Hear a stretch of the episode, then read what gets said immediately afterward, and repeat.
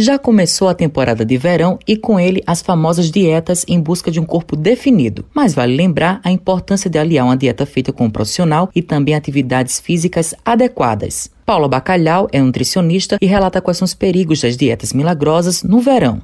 Normalmente a maioria das pessoas costuma exagerar, né? Nas confraternizações, festividades de final de ano. No início do novo ano, tendem a apelar para diversas dietas milagrosas que prometem redução de peso e gordura corporal de maneira rápida. Essas dietas, na maioria das vezes, usam como artifícios shakes emagrecedores, cápsulas, suplementos termogênicos, dietas de líquidos, entre outras. O grande perigo, na verdade, está no desequilíbrio dos nutrientes, macro e micronutrientes, provocando o enfraquecimento do sistema imunológico, perda de massa muscular, perda de massa óssea, desidratação e diversos desajustes nos, nos nossos metabolismos, que regem o funcionamento de todo o nosso organismo. A especialista destaca quais são as maneiras mais saudáveis em perder peso e ganhar qualidade de vida. Nós devemos adotar hábitos alimentares saudáveis, que incluem uma alimentação saudável, equilibrada, balanceada, o consumo adequado de água, prática de exercícios físicos regularmente, ter uma boa qualidade de sono, isso é muito importante, e evitar o consumo de bebidas alcoólicas e o tabagismo. Quanto à alimentação propriamente dita, fazer todas as refeições, não deixar de se alimentar, tentar se alimentar a cada três horas, consumir frutas, verduras, hortaliças, reduzir o consumo de carnes gordas e os produtos industrializados, além dos alimentos defumados e embutidos.